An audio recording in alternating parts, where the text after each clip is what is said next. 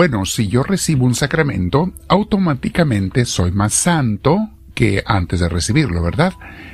No, mis hermanos, no necesariamente. Incluso en algunos casos te haces más pecador al recibir un sacramento si lo recibes mal. Vamos a meditar en esto el día de hoy, mis hermanos, en nuestra clase de formación espiritual y crecimiento espiritual de misioneros del amor de Dios, pero antes te invito a que te sientes en algún lugar, con tu espalda recta, tu cuello y tus hombros relajados. Vamos a invitar al Espíritu Santo. Dile así o con tus palabras en tu corazón. Espíritu de Dios, te pido que vengas a mí, que me ilumines y me llenes de tu presencia, porque todo lo que voy a meditar y a escuchar y hablar, que sea iluminado e inspirado por ti. Permíteme, Señor, tener un encuentro más contigo, como quiero tenerlo todos los días, para que al terminar esta clase, esta mini clase, pase yo un tiempo en oración contigo, uniéndome más a ti, meditando en las enseñanzas, creciendo contigo, pensando en ti. Bendito sea, Señor Dios nuestro. Con mis hermanos te damos todos gloria diciéndote, gloria al Padre, gloria al Hijo, gloria al Espíritu Santo, como era en un principio, sea ahora y siempre, por los siglos de los siglos. Amén. El tema de nuestra mini clase de hoy, mis hermanos de Teología y Formación Espiritual, se llama La inutilidad de los sacramentos mal recibidos.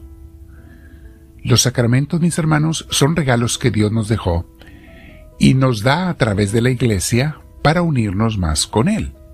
Para eso son, entre otras cosas, los sacramentos.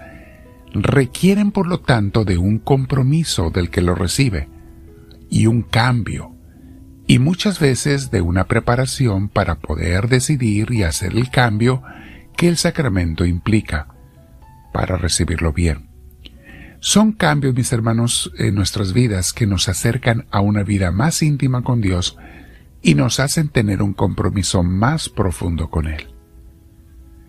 La mayoría de los cristianos en diferentes religiones tienen por lo menos el sacramento del bautismo.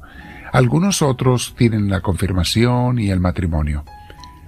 Los católicos tenemos siete sacramentos que son bautismo, confirmación, penitencia, o sea, la confesión y absolución de los pecados, la comunión, que es la Santa Eucaristía que recibimos en cada misa, cuando estamos preparados, claro está, la unción de los enfermos, que es para pedir la sanación de los enfermos, no es para los que se están muriendo, aunque también se les puede poner, pero es para los enfermos.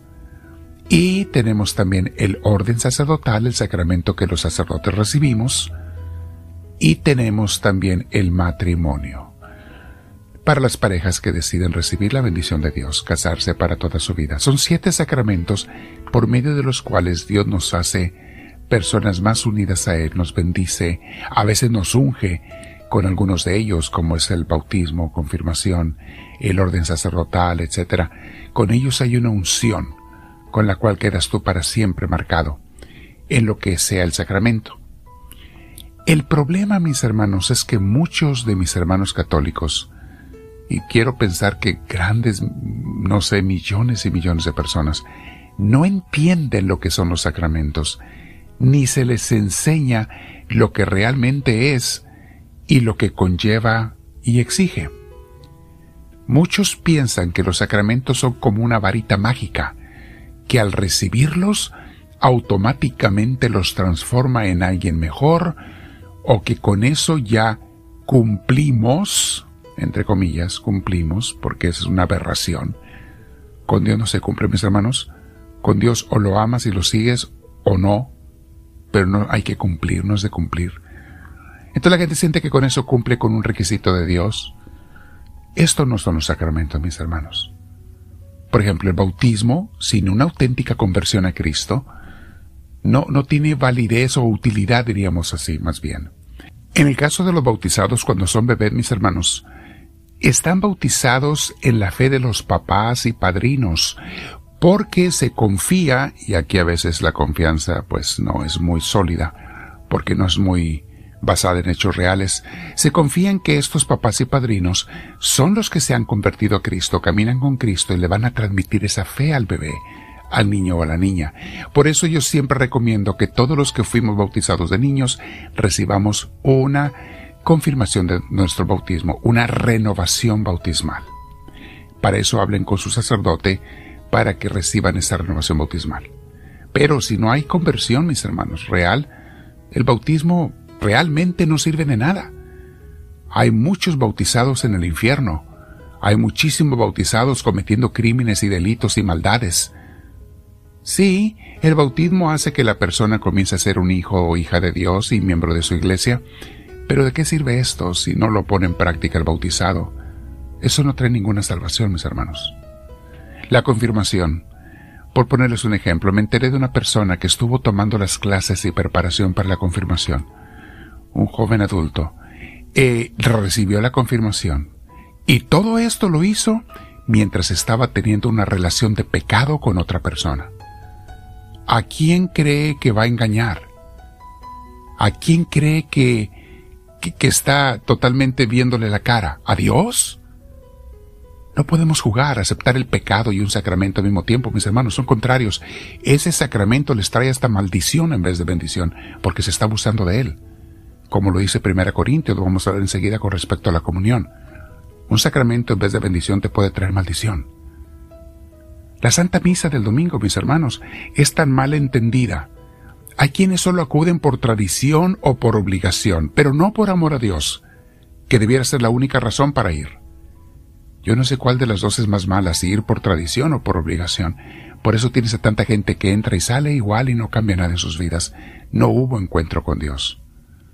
O los que comulgan mientras tienen pecados aceptados, como el caso del que recibió la confirmación aquellos pecados que la gente no quiere dejar, no le interesa dejar. Esto es más grave, mis hermanos, cuando recibes un sacramento aceptando un pecado. Vean lo que dice 1 Corintios 11:27 y siguientes. Por lo tanto, cualquiera que coma el pan o beba de la copa del Señor de manera indigna, será culpable de pecar contra el cuerpo y la sangre del Señor. Mis hermanos, comulgar es tan sagrado que si tú estás en pecado no puedes comulgar. Es ahí donde primero tienes que reconciliarte con Dios o si es un pecado muy grave, acudir a la confesión. Luego 11.28, 1 Corintios 11.28 y siguientes.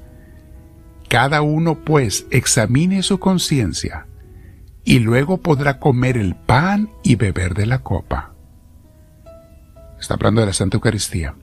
El que come y bebe indignamente, come y bebe su propia condenación por no reconocer el cuerpo de Cristo. Ahí está. En vez de bendición le sirve de maldición ese sacramento, mis hermanos. Y fíjense lo que dice el versículo 30, San Pablo. Y por esta razón, varios de ustedes están enfermos y débiles, y algunos hasta han muerto. Sí, mis hermanos. Recibe la gente castigos y maldiciones cuando se quiere burlar de los sacramentos de Dios. Vamos a meditar en esto un rato, mis hermanos. Quédate en oración con el Señor y ponte a pensar, ¿recibo los sacramentos con dignidad, con entereza? No tengo que ser perfecto, pero mi corazón es sincero y honesto. ¿Lo hago por amor a Dios? Háblame, Señor, que tu siervo te escucha.